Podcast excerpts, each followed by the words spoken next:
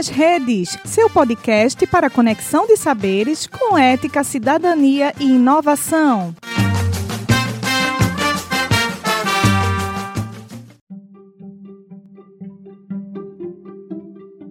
Você já se perguntou como as células do nosso corpo se comunicam? Como elas trocam mensagens para deixar tudo funcionando perfeitamente?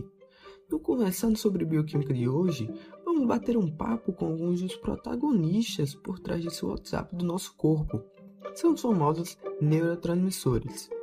Neurotransmissores nada mais são do que pequenas moléculas, a exemplo de aminoácidos, que fazem a comunicação entre as células nervosas, como os neurônios, e com o tecido alvo dessas células.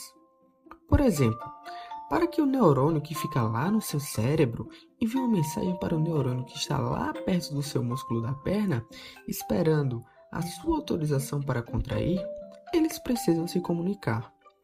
Essa comunicação, então, é feita por esses neurotransmissores. Para tentar entender um pouquinho melhor a função de alguns neurotransmissores, vamos começar nosso programa batendo um papo com ela que deixa o nosso coração bastante acelerado. É a famosa adrenalina. Então, Adrenalina, me conta um pouquinho melhor essa história. E aí, eu sou a adrenalina, sou liberada quando você fica estressado ou está em perigo. Acelere seu coração, redireciona o sangue para os músculos, dilata sua pupila, melhora a sua respiração, além de aumentar sua energia para que você possa fugir ou lutar. Aí é você que escolhe.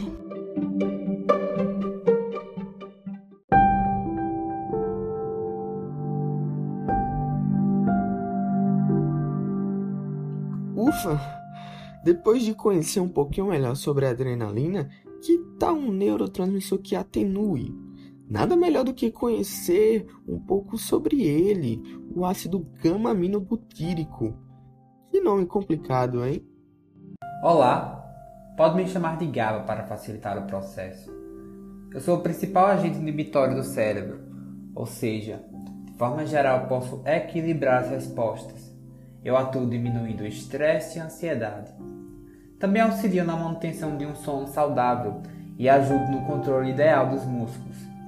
Você deve se lembrar de mim.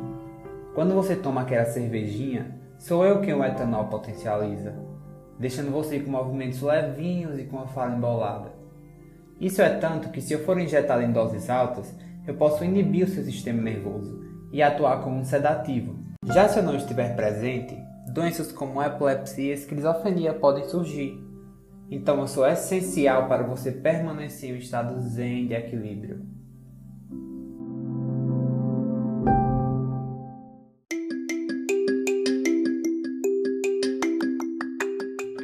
E agora a gente vai tentar entender um pouquinho melhor sobre ela, que tem inúmeras funções. Certamente você já ouviu algo sobre ela. Estamos falando da serotonina. Oi, serotonina, me conta um pouquinho sobre as suas diversas funções. Oiê, eu sou a serotonina e minhas funções são equilibrar seu humor, dar um impulso na sua vida sexual, controlar seu apetite, sono, memória, aprendizagem e regular sua temperatura corporal. A maior parte da minha produção ocorre no intestino, mas eu também sou encontrada no sistema nervoso central e nas plaquetas, ajudando a manter a integridade vascular. Quando meus níveis estão baixos, estados de ansiedade e depressão podem se instalar, mas eu consigo promover relaxamento, bem-estar e eu também diminuo a dor. Por hoje é só. No Conversando com Bioquímica de hoje, a gente aprendeu um pouquinho mais sobre os neurotransmissores, em especial sobre a adrenalina, sobre o GABA e sobre a serotonina. Não deixe de fazer mais pesquisas e de buscar mais informações. Muito obrigado.